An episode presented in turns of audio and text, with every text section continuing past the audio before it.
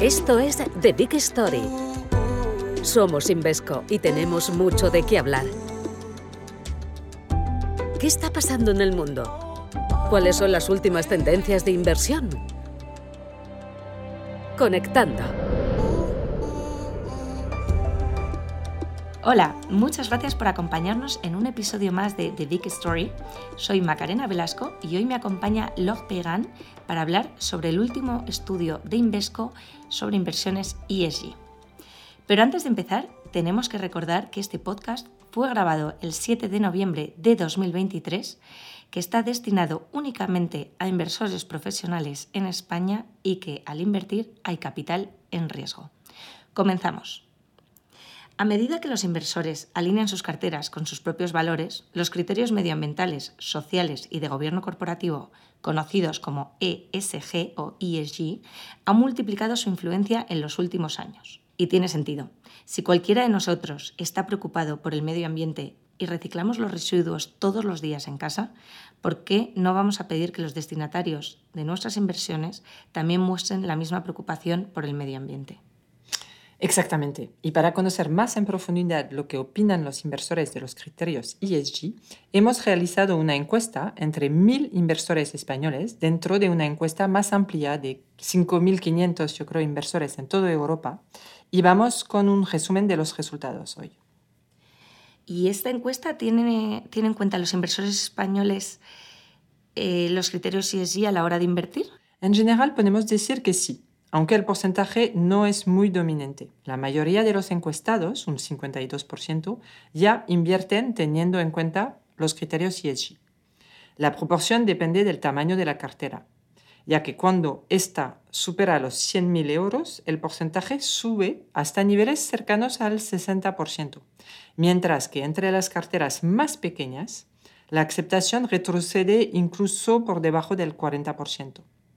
También depende de la antigüedad de la cartera, ya que a mayor antigüedad las tasas de implementación se reducen.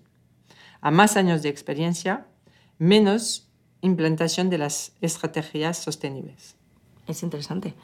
¿Y qué es lo que más les importa a los inversores que aplican ESG, según esta encuesta? En este caso, no podemos hablar precisamente de una sorpresa. El medio ambiente, entonces la letra E de ESG, es con diferencia el criterio diferenciador el más importante para los encuestados. En España, hasta un 44% lo cita como un elemento clave, el doble que las otras dos posibilidades, que son social y gobierno corporativo. De hecho, es el país de Europa que más importancia da al medio ambiente, lo que explica bien la concienciación de nuestra sociedad acerca del cuidado del medio ambiente y la lucha contra el cambio climático. Y a la hora de invertir con criterios ESG, ¿cuáles habéis identificado que son esos vehículos más populares? Al preguntar a los encuestados por los vehículos que utilizan para invertir con estos criterios, una amplia mayoría, alrededor del 70%, afirma hacerlo a través de ETFs, al menos para una parte de las inversiones. Es algo lógico teniendo en cuenta que el objetivo de los ETFs es replicar un índice por lo que pueden invertir en industrias específicas de forma sencilla, transparente y a un coste muy competitivo. Aquí, de nuevo, observamos una diferencia temporales. El nuevo inversor hace mayor uso de los ETFs frente a otras opciones. En cambio, los que llevan muchos años en los mercados usan ETFs pero en una proporción más baja, lo que es lógico, ya que en España el ETF es un producto relativamente nuevo dentro de todas las opciones que existen.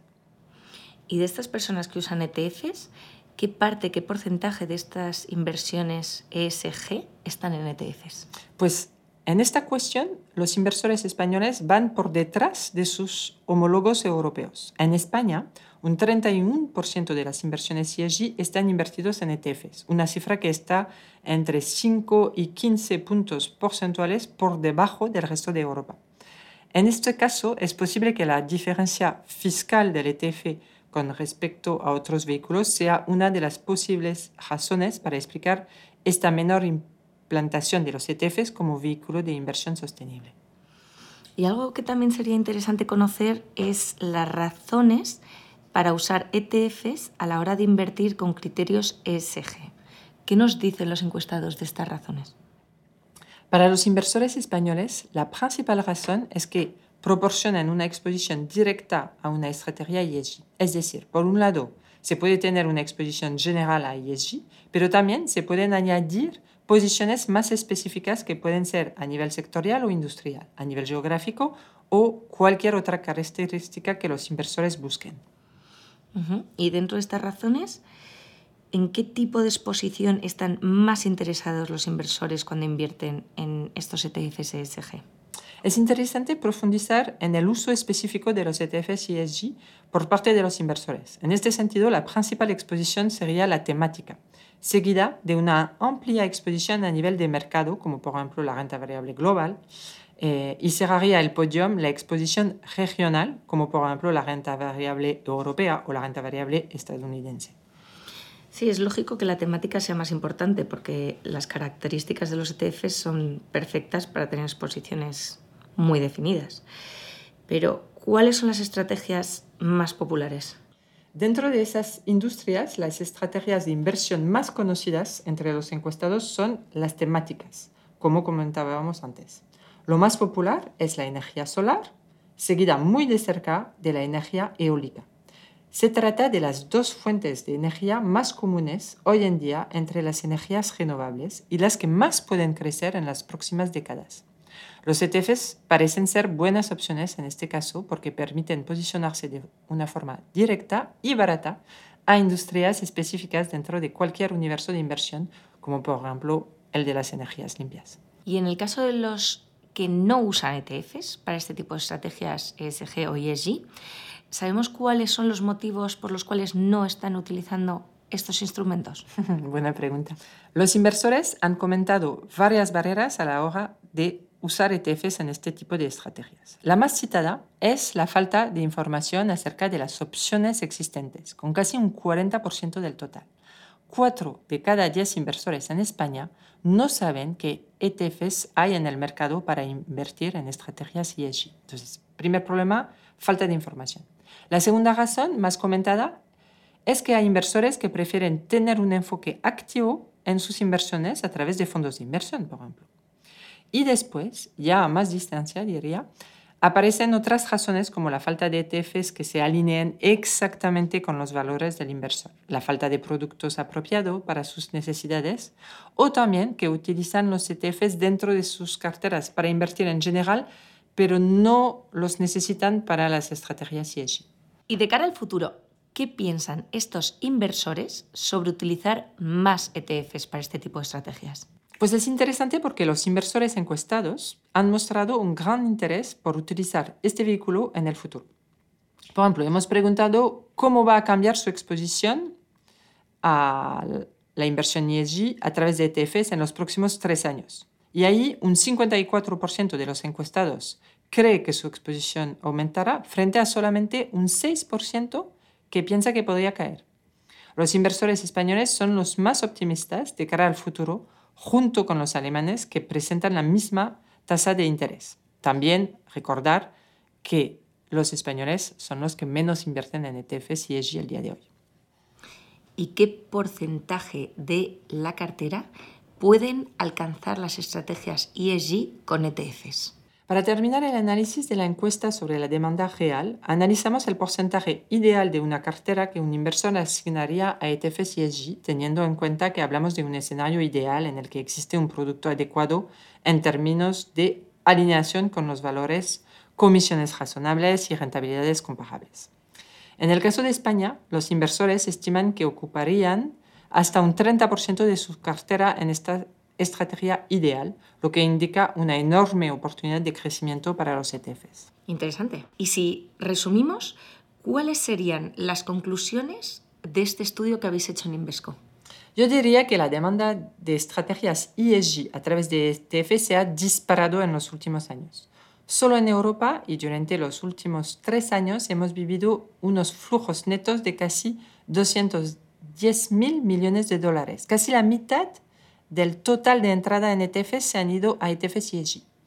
Quienes invierten en ETF siguen apreciando sus ventajas como la transparencia, el acceso a coste competitivo, la liquidez o la negociación intradiaria.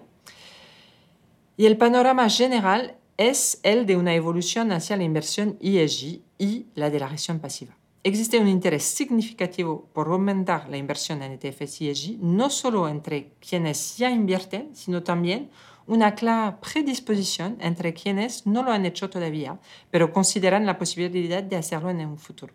En todo caso, todavía hay que superar algunas barreras importantes para que los ETFs ESG desarrollen su potencial en las carteras de quienes invierten. Pues ha sido súper interesante. Muchísimas gracias, Log Pegan. Esto es todo por hoy. Muchísimas gracias a nuestros oyentes por escucharnos y esperamos que os haya resultado muy interesante. Nos vemos en el próximo episodio de The Big Story. Muchas gracias. Gracias.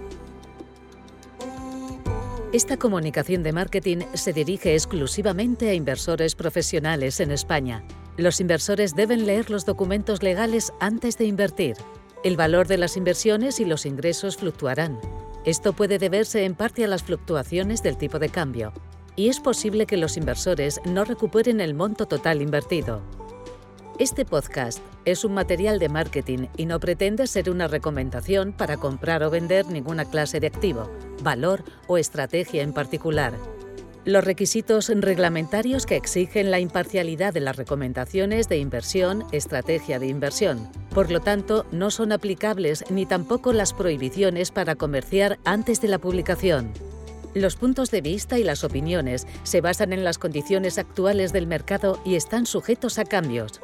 Emitido por Invesco Management S.A. President Building 37A, Avenue J.F. Kennedy, L1855, Luxemburgo.